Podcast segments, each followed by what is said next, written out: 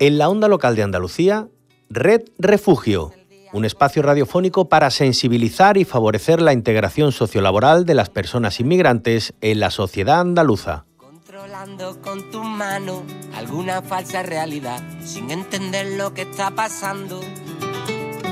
Tienes que tratar de comprender que están cayendo estrellas en el mar y no las ves. Vas mirando de reojo a la verdad son los rostros de la vergüenza que te rozan sin tocar.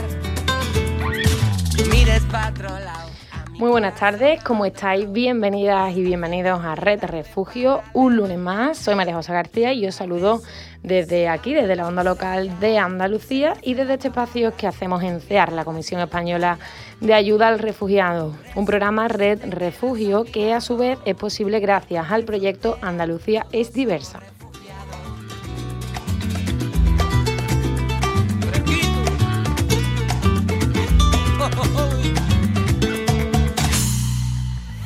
Todos los sueños de mi alma. Eh, festivo 15 de agosto, pero nosotros nos faltamos a nuestra cita en Red Refugio, donde como ya sabéis os acercamos a la realidad de las personas refugiadas eh, a los derechos humanos, a las múltiples situaciones que enfrentan las personas migrantes, desde situaciones de discriminación y racismo hasta, afortunadamente, situaciones de inclusión plena en la sociedad.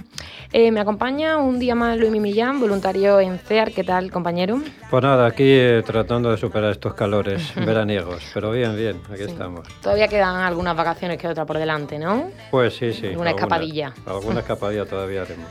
Bueno, pues nada, aunque llevamos algunas semanas con programas algo más amenos, ¿no? Alegres. La semana pasada pues celebrábamos esos 200 programas, muy contentos y, y muy satisfechos por el trabajo que venimos haciendo.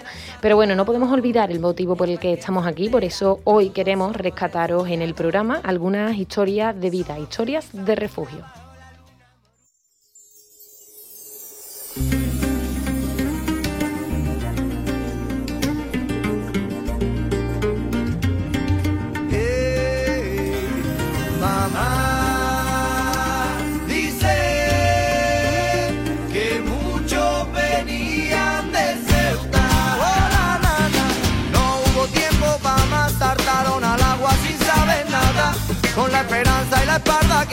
Buscaron la orilla sin ver final. No hacen pie, pero lo quieren imaginar. Pues empezamos con nuestra caravana musical. ¿Qué tema me trae? O bueno, ¿qué tema nos trae, mejor dicho, Luismi? Pues mira, compi, como aquí hace tantísima calor, me voy para el norte. Así que ahí quedáis. A ver, ya empezamos con tus cosas de mm. cachondeo. Muy gracioso está todo este verano, no sé eh, qué me quieres decir. Eh, ¿No nos has traído la música? Que sí, hombre, que sí. No aguanta una broma, ¿eh? Ya veo que a ti también el calor te afecta. Quiero decir que el tema que te traigo en este veranito de calor es del sur para el norte, del grupo Los Atlánticos. Y es de nuestra temática, mira, mira si no me crees lo que dice. Dice, mamá, dicen que muchos venían de Ceuta. No hubo tiempo para más, saltaron al agua sin saber nadar, con la esperanza y la espalda quemada. Buscaron la orilla sin ver el final. No hacen pie, pero lo quieren imaginar. No saben si avanzan o se van para atrás. Escuchad un poquito.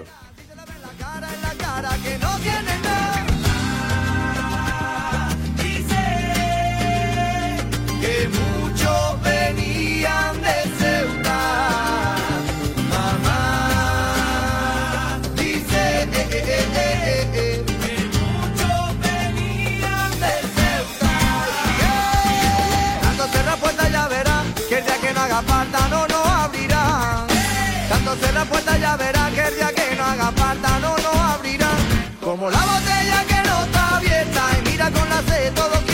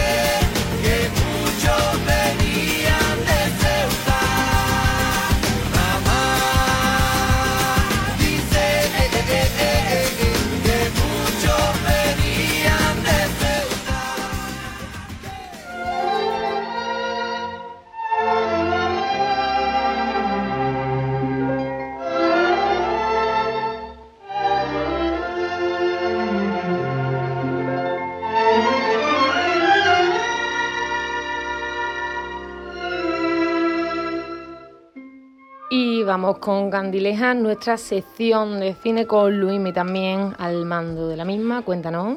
Pues mira, hoy, mm, hoy venimos con una coproducción franco-italiana de hace unos 10 años.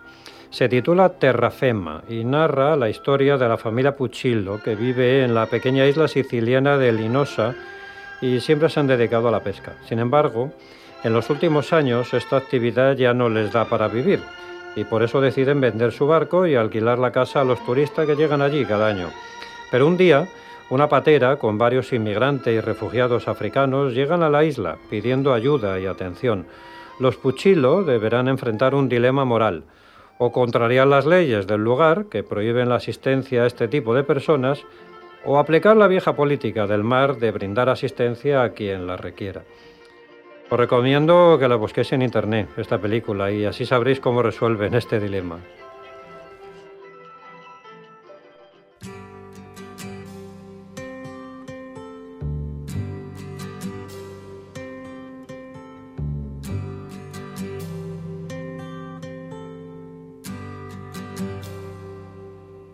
It's not time to make a change.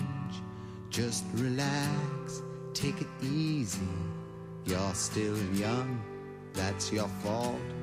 There's so much you have to know. Find a girl, settle down if you want. Y hoy queremos hablaros de historias de refugio, precisamente en la web de CEAR, que os la recuerdo, www.cear.es, contamos con una sección que se llama así, Historias de refugio. Se trata de un espacio donde conocer los motivos, las odiseas, eh, los sueños y, las experiencias de, algunas personas a las que hemos ayudado desde nuestra entidad en nuestros más de 40 años de, de refugio, personas con la ayuda de gente como tú, que nos estás oyendo. Y por eso hoy queríamos descubriros y compartir algunas de estas historias. Como ya sabéis, no siempre hablamos de la parte dura, del trayecto migratorio o de los complicados motivos de huida. También nos gusta contaros ese lado bueno de las cosas. Y por eso contamos historias como la de Rashid, Rashid, que ha reconstruido su vida en Pamplona tras más de media vida huyendo. Huyó de la guerra en Sudán, fue esclavo en Libia, Rashid Zagawi fue una de esas personas rescatadas por el Aquarius después de tres días a la deriva en el mar. Tras cuatro años en España, Rashid tiene su carnet de conducir, su trabajo en un taller y sus redes de amigos. Además, puede apoyar económicamente a su madre, a la que no ve desde 2011.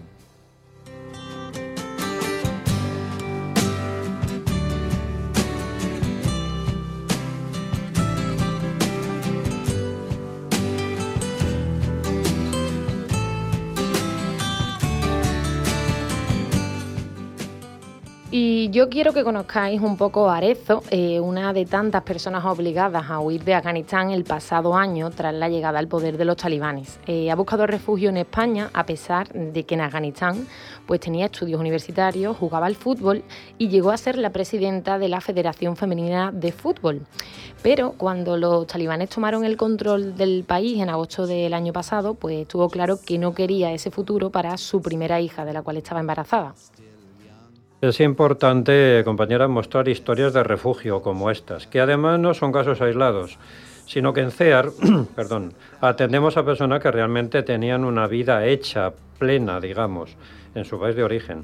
Solo que las circunstancias, los hechos acaecidos, cambian todo de repente.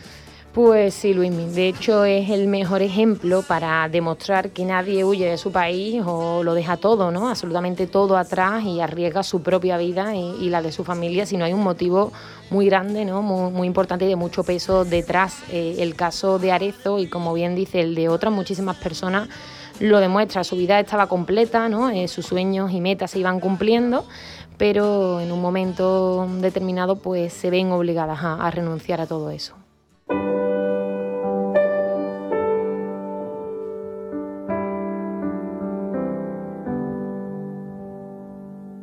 Tantas cosas que contarte. Tengo miedo a la luz de la oscuridad. Ahora que no estás, siento un calambre.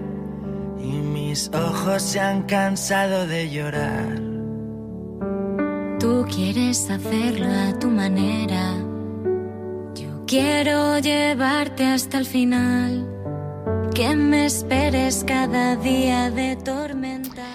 Y en línea a lo que hablamos, queremos que conozcáis los testimonios de Kamran, eh, de Azerbaiyán, Nesrine, de Palestina, y MP de México. Esta última, a pesar de contar junto a sus hijos con el Estatuto de Refugiado, aún siente miedo por revelar su identidad, ahí a que digamos sus siglas. Eh, miedo a ser encontrada por la persona que quiso acabar con ella. Y por su parte, Kamran tuvo que huir ante el rechazo y violencia sufrida tras contar a su familia que era gay. Por último, Nesrine eh, vivió toda su vida bajo la ocupación israelí. Si os parece, vamos a escuchar sus tres testimonios.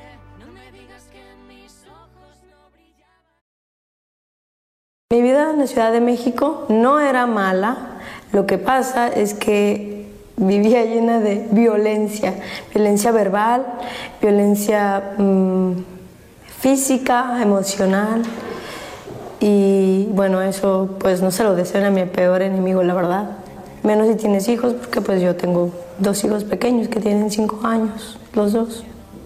Me golpeaba, me mm, humillaba, me gritaba, me amenazaba con matarme a mí, quitarme a mis hijos o matarlos también a ellos. Y por eso viajé y vine a España, sin conocer a nadie, sin saber nada. Vine a España con mis dos hijos. En el avión yo me sentí segura, primero, me dio una sensación de seguridad. Y cuando aterrizó el avión sentí una sensación de miedo, porque de incertidumbre, porque no sabía. Yo vi a todas las personas que viajaban y salieron muy felices viendo a sus familiares o mm, porque tenían vuelos de conexión. Y yo no tenía a nada ni a nadie más que a mis dos hijos. Y la verdad no quería bajarme del avión. Me quité esos miedos, claro, los que yo traía de esas cosas feas, la verdad. Sí, me los quité, pero me entraron otros miedos, como los de cómo voy a sobrevivir aquí con los niños, este, si no tengo a nadie. Este, ahora ya que gracias a Dios logré mi asilo o mi tarjeta de residencia, yo y mis hijos, los tres, pues hay muchas personas que me dicen, oye, cásate, oye, eso, y la verdad es que a mí me da un poco de miedo.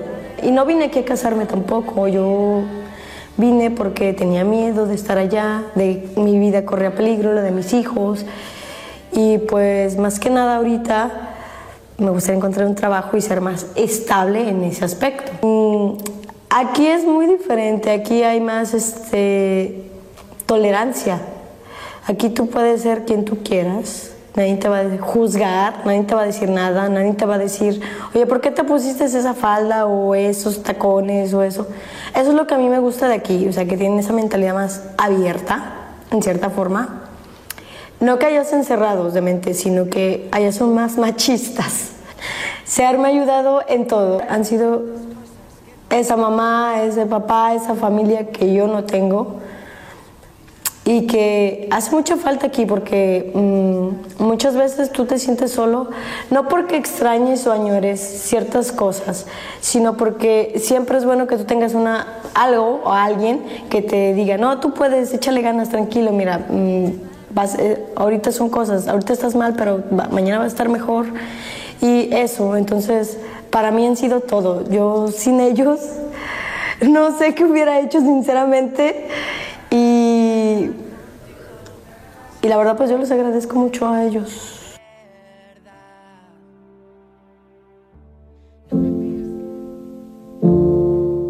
Tenía una vida cómoda en mi país. Uh, mi familia no es rica, pero vivíamos bien. Pero el dinero no es todo. Cuando dije a mi familia que soy gay, mi hermano me pegó y me llamó maricón. Y me hicieron la vida imposible. Por eso me moví a Ucrania, sin embargo, la situación allí no fue de diferente. No quiero que me peguen una paliza por sujetar la mano de mi novio en la calle. Vengo por una nueva vida más tranquila y más segura.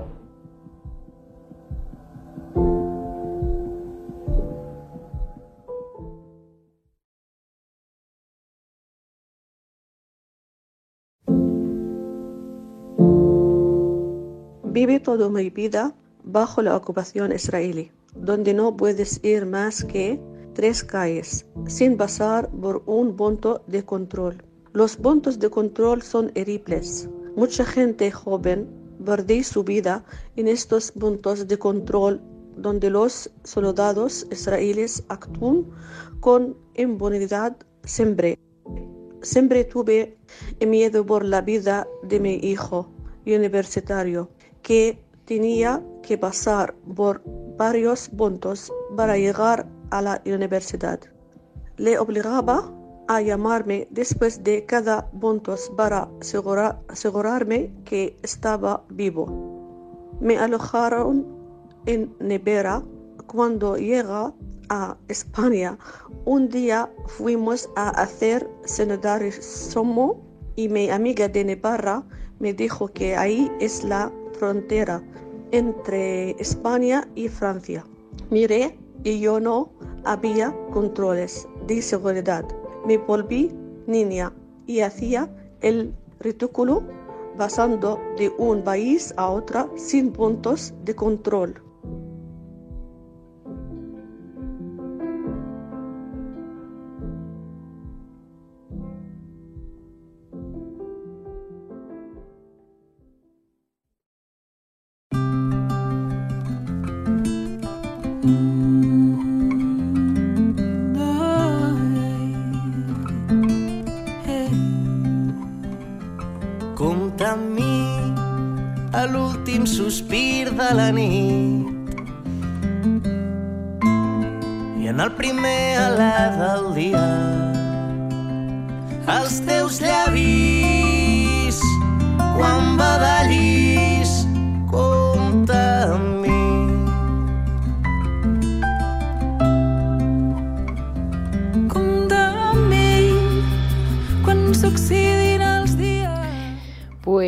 De escuchar estos tres testimonios, eh, llegamos a nuestra sección en la que hoy nos queremos sumar al Día Internacional de Conmemoración y Homenaje a las Víctimas del Terrorismo, que tiene lugar esta semana, el domingo 21 de agosto. Pues así es, María José. El 19 de diciembre de 2017, la Asamblea General de la ONU decidió conmemorar cada 21 de agosto, como bien dices, el Día Internacional de Conmemoración y Homenaje a las Víctimas del Terrorismo, producto, desgraciadamente, de la inmensa cantidad de atentados que se están presentando en el mundo. Y el principal objetivo de esta organización es brindar apoyo e información tanto a las víctimas como a los familiares de aquellas personas que murieron, mitigar su dolor y que vean que el mundo y sobre todo las organizaciones competentes están poniendo todo el esfuerzo para capturar a las personas responsables e impedir que esto vuelva a ocurrir.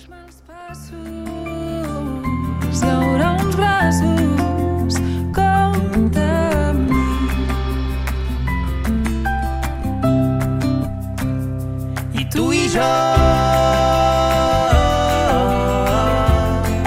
En una ciutat gelada desfent la neu a dins dels teus llençols i tu i jo.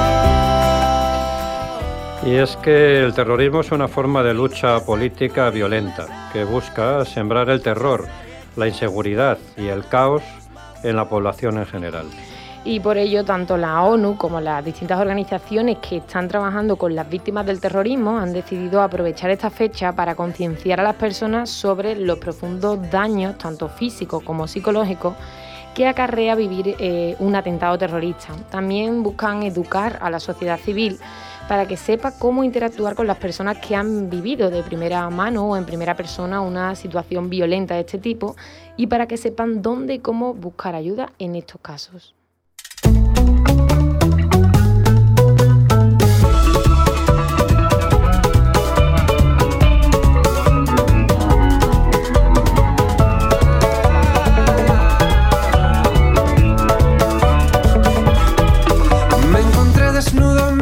Desierto, confundí sus dunas con olas de mar, intentando un viejo paso de merengue.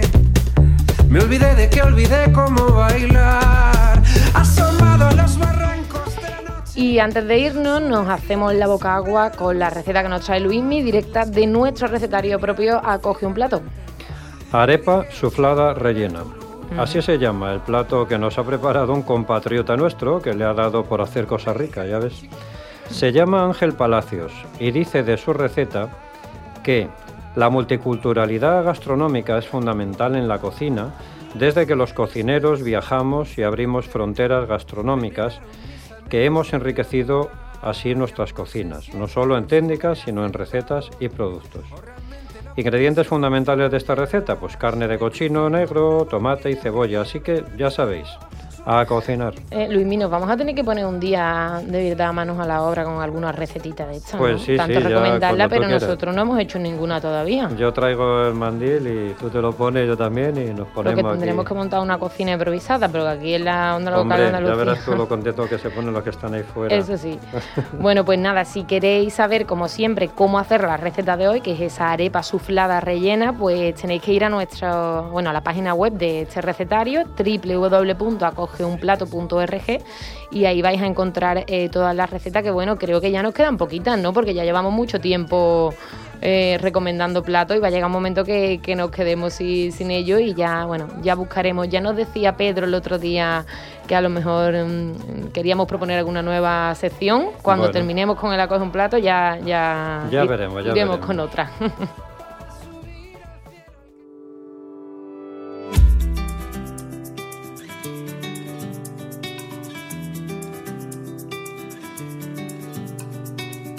Pasas el día conectado, escondido en algún lugar, acechando como un extraño,